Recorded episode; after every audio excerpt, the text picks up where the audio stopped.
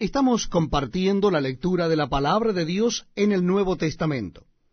Yo les invito a que busquen en sus Biblias el capítulo 4 del libro de Hechos de los Apóstoles.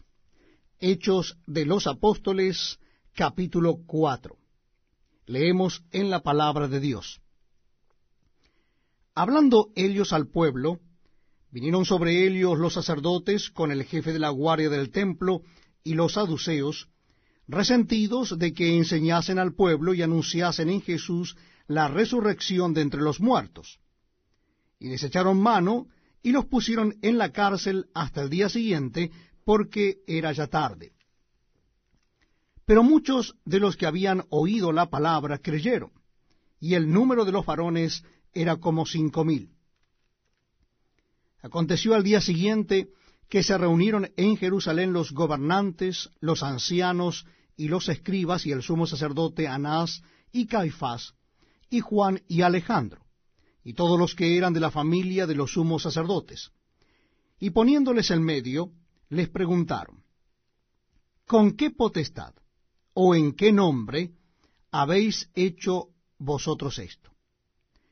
Entonces Pedro, lleno del Espíritu Santo, les dijo, gobernantes del pueblo y ancianos de Israel.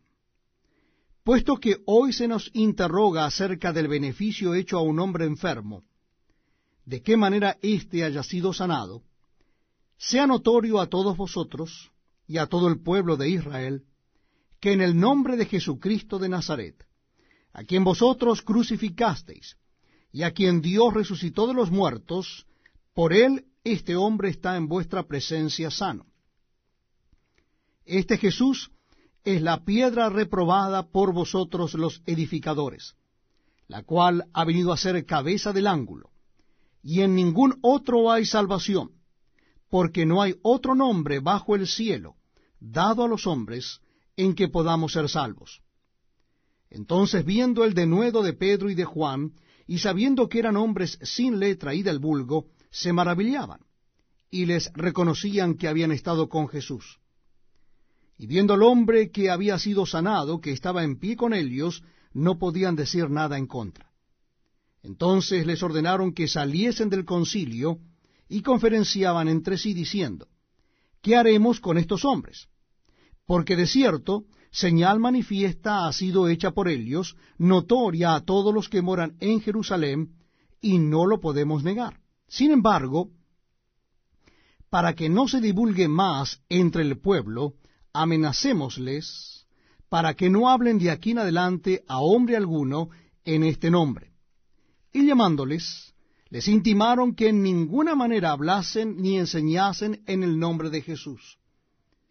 Mas Pedro y Juan respondieron diciéndoles, Juzgad si es justo delante de Dios obedecer a vosotros antes que a Dios, porque no podemos dejar de decir lo que hemos visto y oído ellos entonces les amenazaron y les soltaron, no hallando ningún modo de castigarles por causa del pueblo, porque todos glorificaban a Dios por lo que se había hecho, ya que el hombre en quien se había hecho este milagro de sanidad tenía más de cuarenta años. Y puestos en libertad, vinieron a los suyos y contaron todo lo que los principales sacerdotes y los ancianos les habían dicho. Y ellos, habiéndolo oído, alzaron unánimes la voz a Dios y dijeron, Soberano Señor, tú eres el Dios que hiciste el cielo y la tierra, el mar y todo lo que en ellos hay. Que por boca de David tu siervo dijiste, ¿por qué se amotinan las gentes y los pueblos piensan cosas vanas? Se reunieron los reyes de la tierra y los príncipes se juntaron en uno contra el Señor y contra su Cristo. Porque verdaderamente se unieron en esta ciudad contra tu santo Hijo Jesús, a quien ungiste, Herodes y Poncio Pilato con los gentiles y el pueblo de Israel, para hacer cuanto tu mano y tu consejo habían antes determinado que sucediera. Y ahora, Señor, mira sus amenazas y concede a tus siervos que con todo denuedo hablen tu palabra, mientras extiendes tu mano para que se hagan sanidades y señales y prodigios mediante el nombre de tu santo Hijo Jesús. Cuando hubieron orado, el lugar en que estaban congregados tembló, y todos fueron llenos del Espíritu Santo, y hablaban con denuedo la palabra de Dios. Y la multitud de los que habían creído era de un corazón y un alma y ninguno decía ser suyo propio nada de lo que poseía, sino que tenían todas las cosas en común. Y con gran poder los apóstoles daban testimonio de la resurrección del Señor Jesús, y abundante gracia era sobre todos ellos. Así que no había entre ellos ningún necesitado, porque todos los que poseían heredades o casas las vendían y traían el precio de lo vendido y lo ponían a los pies de los apóstoles, y se repartía a cada uno según su necesidad. Entonces José, a quien los apóstoles pusieron por sobrenombre Bernabé, que traducido es hijo de consolación, levita, natural de Chipre, como tenía una heredad, la vendió y trajo el precio y lo puso a los pies de los apóstoles. Bienvenidos amigos a este tiempo donde compartimos la lectura de la palabra de Dios en esta oportunidad es en el capítulo 5 del libro de Hechos de los Apóstoles. Capítulo 5 de Hechos de los Apóstoles. Leemos en la palabra de Dios.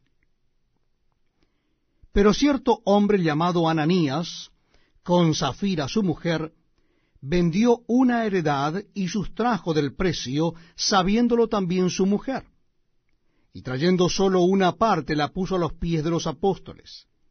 Y dijo Pedro, Ananías, ¿por qué llenó Satanás tu corazón para que mintieses al Espíritu Santo y sustrajeses del precio de la heredad? Reteniéndola, ¿no se te quedaba a ti y vendida? ¿No estaba en tu poder? ¿Por qué pusiste esto en tu corazón? No has mentido a los hombres, sino a Dios. Al oír Ananías estas palabras, cayó y expiró. Y vino un gran temor sobre todos los que lo oyeron. Y levantándose los varones, lo envolvieron y sacándolo, lo sepultaron. Pasado un lapso como de tres horas, sucedió que entró su mujer no sabiendo lo que había acontecido. Entonces Pedro le dijo, dime, ¿vendisteis en tanto la heredad? Y ella dijo, sí, en tanto. Y Pedro le dijo, ¿por qué convinisteis en tentar al Espíritu del Señor? He aquí a la puerta los pies de los que han sepultado a tu marido, y te sacarán a ti. Al instante ella cayó a los pies de él y expiró. Y cuando entraron los jóvenes, la hallaron muerta y la sacaron y la sepultaron junto a su marido. Y vino gran temor sobre toda la iglesia y sobre todo los que oyeron estas cosas. Y por la mano de los apóstoles se hacían muchas señales y prodigios en el pueblo, y estaban todos unánimes en el pórtico de Salomón. De los demás, ninguno se atrevía a juntarse con ellos, mas el pueblo los alababa grandemente. Y los que creían en el Señor aumentaban más, gran número así de hombres como de mujeres, tanto que sacaban los enfermos a las calles y los ponían en camas y lechos, para que al pasar Pedro, a lo menos su sombra cayese sobre alguno de ellos. Y aun de las ciudades vecinas muchos venían a Jerusalén, trayendo enfermos y atormentados de espíritus inmundos, y todos eran sanados. Entonces Levantándose el sumo sacerdote y todos los que estaban con él, esto es, la secta de los saduceos, se llenaron de celos. Y echaron mano a los apóstoles y los pusieron en la cárcel pública. Mas un ángel del Señor, abriendo de noche las puertas de la cárcel y sacándolos, dijo, Id, y puestos en pie en el templo, anunciad al pueblo todas las palabras de esta vida. Habiendo oído esto, entraron de mañana en el templo y enseñaban. Entre tanto, vinieron el sumo sacerdote y los que estaban con él, y convocaron al concilio y a todos los ancianos de los hijos de Israel, y enviaron a la cárcel para que fuesen traídos. Pero cuando llegaron los alguaciles, no los hallaron en la cárcel. Entonces volvieron y dieron aviso diciendo, Por cierto, la cárcel hemos hallado cerrada con toda seguridad, y los guardas afuera de pie ante las puertas. Mas cuando abrimos, a nadie hallamos dentro. Cuando oyeron estas palabras, el sumo sacerdote y el jefe de la guardia del templo y los principales sacerdotes dudaban en qué vendría a parar aquello. Pero viniendo uno, les dio esta noticia. He aquí, los varones que pusisteis en la cárcel están en el templo y enseñan al pueblo. Entonces fue el jefe de la guardia con los alguaciles y los trajo sin violencia porque temían ser apedreados por el pueblo. Cuando los trajeron, los presentaron en el concilio y el sumo sacerdote les preguntó diciendo, ¿No os mandamos estrictamente que no enseñaseis en ese nombre? Y ahora habéis llenado a Jerusalén de vuestra doctrina, y queréis echar sobre nosotros la sangre de ese hombre. Respondiendo Pedro y los apóstoles dijeron, es necesario obedecer a Dios antes que a los hombres. El Dios de nuestros padres levantó a Jesús, a quien vosotros matasteis colgándole en un madero. A éste Dios ha exaltado con su diestra, por príncipe y salvador para dar a Israel arrepentimiento y perdón de pecados. Y nosotros somos testigos suyos de estas cosas. Y también el Espíritu Santo, el cual ha dado Dios a los que le obedecen. Ellos, oyendo esto, se enfurecían y querían matarlos. Entonces, levantándose en el concilio un fariseo llamado Gamaliel, doctor de la ley, venerado de todo el pueblo, mandó que sacasen fuera por un momento a los apóstoles, y luego dijo, varones israelitas, mirad por vosotros lo que vais a hacer respecto a estos hombres. Porque antes de estos días se levantó Teudas, diciendo que era alguien.